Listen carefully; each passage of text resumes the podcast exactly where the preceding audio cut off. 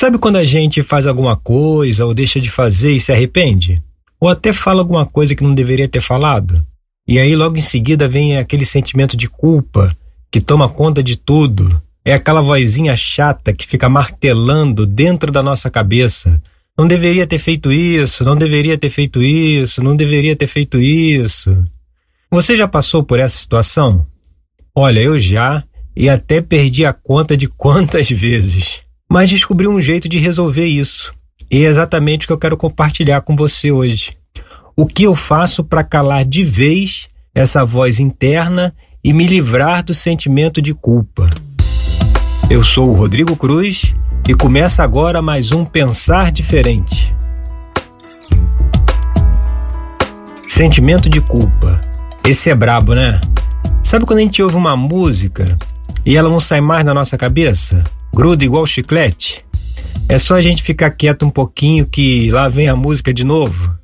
Pois é, o sentimento de culpa é a mesma coisa. Ele fica martelando na nossa cabeça sem parar. Quando a gente pensa que aquela vozinha chata foi embora, lá vem ela de novo para perturbar e deixar a gente para baixo. Eu me lembro que quando eu não sabia nada sobre meditação e comecei a estudar o assunto, e, e isso é vasto, porque na meditação tem diversas metodologias, abordagens, técnicas, e estudando isso tudo eu percebi que por trás tinha o mesmo conceito, que era você precisa focar a sua mente no presente, no aqui e agora. E era engraçado porque quando eu lia isso eu pensava assim, poxa, mas como é que eu vou fazer isso se minha mente está de se debatendo aqui dentro? Tem uma vozinha me perturbando sobre uma coisa que eu fiz ou falei e não deveria ter feito porque isso prende né, a nossa mente lá naquela situação. A culpa é, é uma coisa que prende a nossa mente no passado, né? A gente fica rememorando dentro da mente aquela situação, parece parecendo um filme que fica preso numa mesma cena, um disco quebrado, né? E não sai disso. E desse jeito, vamos, vamos considerar, né? Não tem como focar no presente e fazer o que essas técnicas de meditação recomendam. Foi aí, como eu gosto muito de ler, de estudar como funciona a mente humana, né? Eu, num, num desses meus estudos, numa leitura, se eu não me engano, foi um artigo do Ken Wilber, que é um espetacular analista junguiano, que ele falava sobre a culpa. E aí, lendo esse artigo dele, eu tive um insight que resolveu tudo eu consegui, a partir dali, lidar com esse sentimento de culpa de uma forma espetacular, assim, uma forma muito tranquila e é o que eu quero passar para vocês. E deixa eu ver se eu dou um exemplo para ver se fica claro o que eu quero passar. Imagina o seguinte: você pega o seu carro e coloca o endereço de onde você vai no, no Waze, esses aplicativos que tem. E aí, lá pelo meio do caminho, o Waze te faz entrar numa rua interditada, que está em obras. Bom, aí você vai fazer o quê? Você dá marcha ré, manobra e volta para a principal para tentar recalcular um novo caminho. E se eu não me engano, o Waze tem uma opção que você pode registrar lá assim, ah, a rua está interditada e tal, que aí ele já recalcula a rota e já grava essa informação. E aí pensa comigo, é possível culpar o Waze por ter colocado a gente numa rua sem saída? Numa rua interditada? É claro que não, né? O Waze não tinha essa informação, não tinha esse conhecimento, né? Para ele a rua estava liberada. Agora que a gente foi lá e registrou no aplicativo que a rua está interditada, aí ele sabe.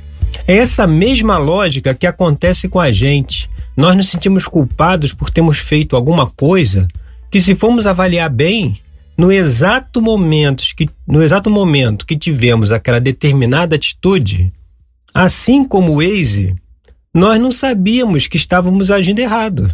A gente só vê isso depois que passa a situação e nós vamos analisar o que fizemos. Aí é muito fácil. Depois que passou, aí eu vou lá, olho para trás e vejo, é, não deveria ter feito isso, mas na hora que acontece, não tem essa informação. Deixa eu dar um outro exemplo para ver se fica mais claro esse conceito que eu quero passar. Uma vez, eu trabalhava numa empresa e sempre ia lá aqueles vendedores de queijo. Aqueles lá de Minas Gerais, sabe? Que vem com aquela caixa enorme, pesada, com os mais diversos tipos de queijo que você pode imaginar. Eu me, quando ele chegava lá, eu me sentia até naqueles rodízios de pizza que você chega e tem 500 sabores e você não sabe nem o que, que você vai escolher.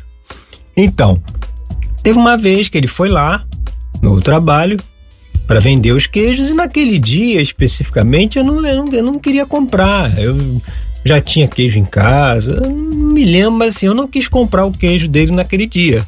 Ele me ofereceu e tal, ele ficava numa salinha lá reservada, né? A gente ia lá para ver. Aí ele ofereceu, eu agradeci e voltei para minha mesa e continuei trabalhando. E aí mais tarde, depois que ele foi embora, conversando com um colega de trabalho, eu descobri que o pai dele estava muito doente. E naquele dia, ninguém no setor tinha comprado queijo nenhum. Pronto. Aí a bomba estourou.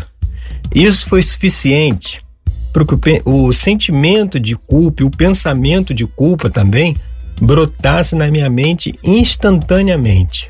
Aí ficou aquela vozinha lá: por que, que você não comprou o queijo para ajudar ele? Mesmo que você não precisasse, poderia comprar e guardar, dar de presente, sei lá, só para ajudar ele. Poxa, o, o, o, pai dele tá, tá doente.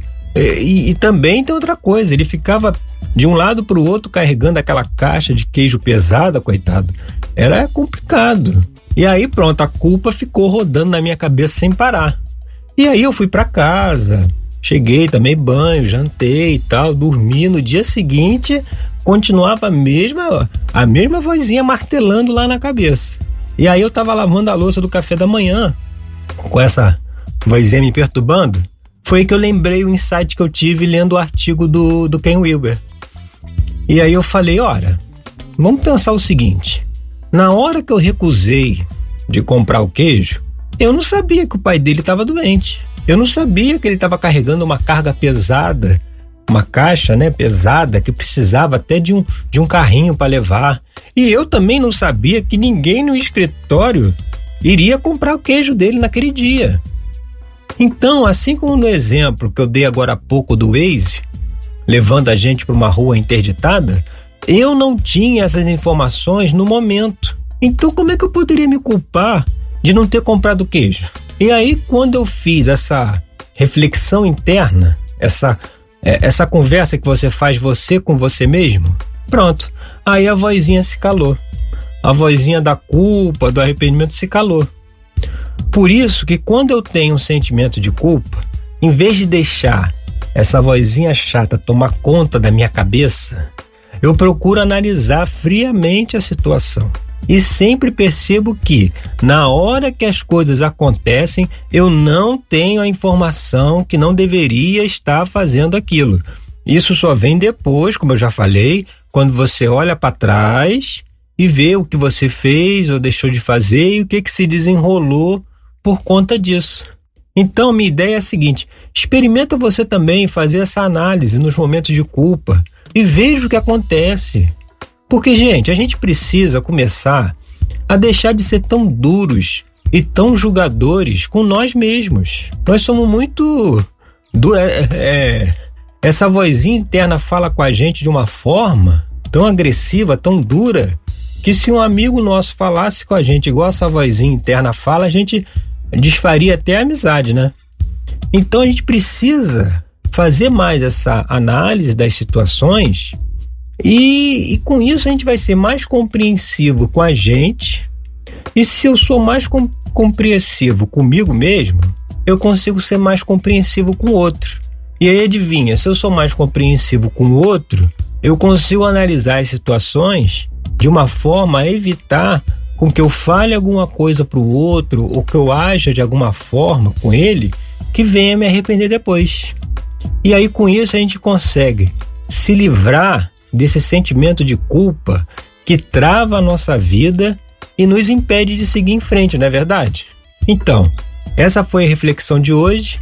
Você pode conferir essa e outras reflexões que eu faço sobre questões do nosso dia a dia, baseada no que eu vou estudando, no que eu vou aprendendo e vou aplicando na minha vida, vejo o que funciona, acho interessante e aí venho para cá e passo essa informação adiante. E você pode conferir isso lá no meu site www.pensardiferente.com. Esse diferente é com dois Fs, tá bom? Compartilhe também essa ideia. Muito obrigado pela sua atenção e até o nosso próximo encontro.